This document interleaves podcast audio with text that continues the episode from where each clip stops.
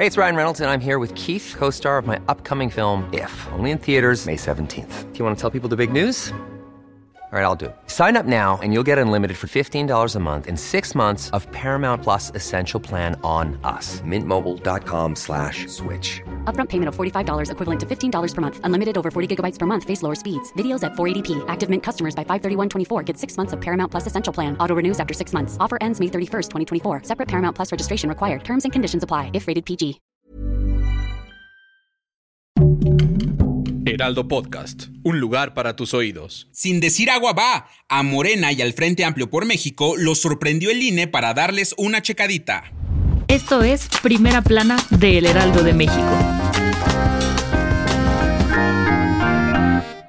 El Instituto Nacional Electoral, sin previo aviso, realizó diversas visitas de verificación en las internas de Morena y Frente Amplio por México, con el fin de verificar los recursos que utilizan los aspirantes presidenciales, organizaciones ciudadanas y servidores públicos. Morena no quedó muy conforme con estas sorpresas, lo que derivó que el partido Guinda interpusiera una queja ante el Tribunal Electoral del Poder Judicial de la Federación, asegurando que el comité del INE no tiene personal capacitado para realizar este tipo de visitas. Ante esto, el INE y el Tribunal Electoral del Poder Judicial de la Federación no aprueban esta queja, ya que los lineamientos fueron establecidos por el Consejo General de Elecciones y las visitas están marcadas como reglamentarias. Los lineamientos establecidos contemplan revisar propaganda en vía pública, monitoreo vía Internet y visitas de verificación para estar atentos en los eventos y recorridos políticos, incluyendo a los aspirantes a la Coordinación Nacional de los Comités en Defensa de la Transformación y el Frente Amplio por México. Fue el mismo INE quien difundió los lineamientos con independencia que se dé en ámbitos locales o federales, previo al inicio de las precampañas y los periodos de apoyo ciudadano. ¿Crees que alguien más se queje ante estas visitas sorpresas? Si quieres estar bien informado sobre las elecciones del próximo año, no te pierdas la cobertura Ruta 2024 a través de todas las plataformas de El Heraldo de México. Escríbenos en los comentarios qué te parece este episodio.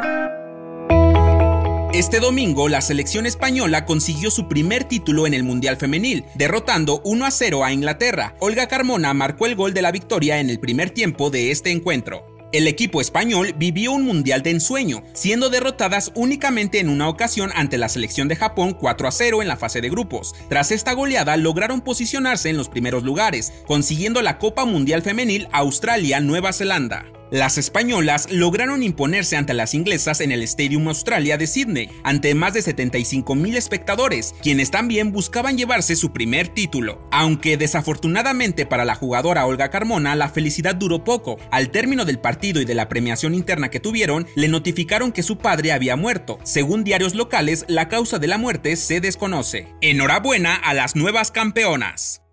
En otras noticias, de acuerdo con la Secretaría de Desarrollo Económico, para el inicio del ciclo escolar 2023-2024 se espera una derrama económica de 5 mil millones de pesos, 5.6% más en comparación con el año pasado. El sector de comercio de útiles y uniformes escolares son los que se verán más beneficiados. En noticias internacionales, este domingo la policía de Pakistán informó que 11 trabajadores perdieron la vida y dos más resultaron heridos, luego de que una bomba destruyera el vehículo en el distrito de Waziristán del Norte en un supuesto atentado terrorista. Se desconoce el paradero de otros tres trabajadores que viajaban en la camioneta. Autoridades locales mencionaron que pudieron haberse refugiado en las montañas. Y en los espectáculos, ¿se terminó la barbimanía? En su fin de semana de estreno, Blue Beetle, película de DC, logró recaudar 9.8 millones de dólares en taquillas de Estados Unidos, desbancando a la película de la muñeca rosa. ¿Ya la viste?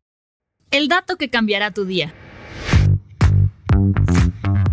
Las papas fritas se han vuelto la botana favorita de chicos y grandes, y es que con sus grandes combinaciones es imposible que no te comas unas. Un estudio realizado por American Journal of Clinical Nutrition reveló que el consumo excesivo de papas fritas podría ocasionar problemas cardíacos en la salud debido a las grasas y complementos que llevan.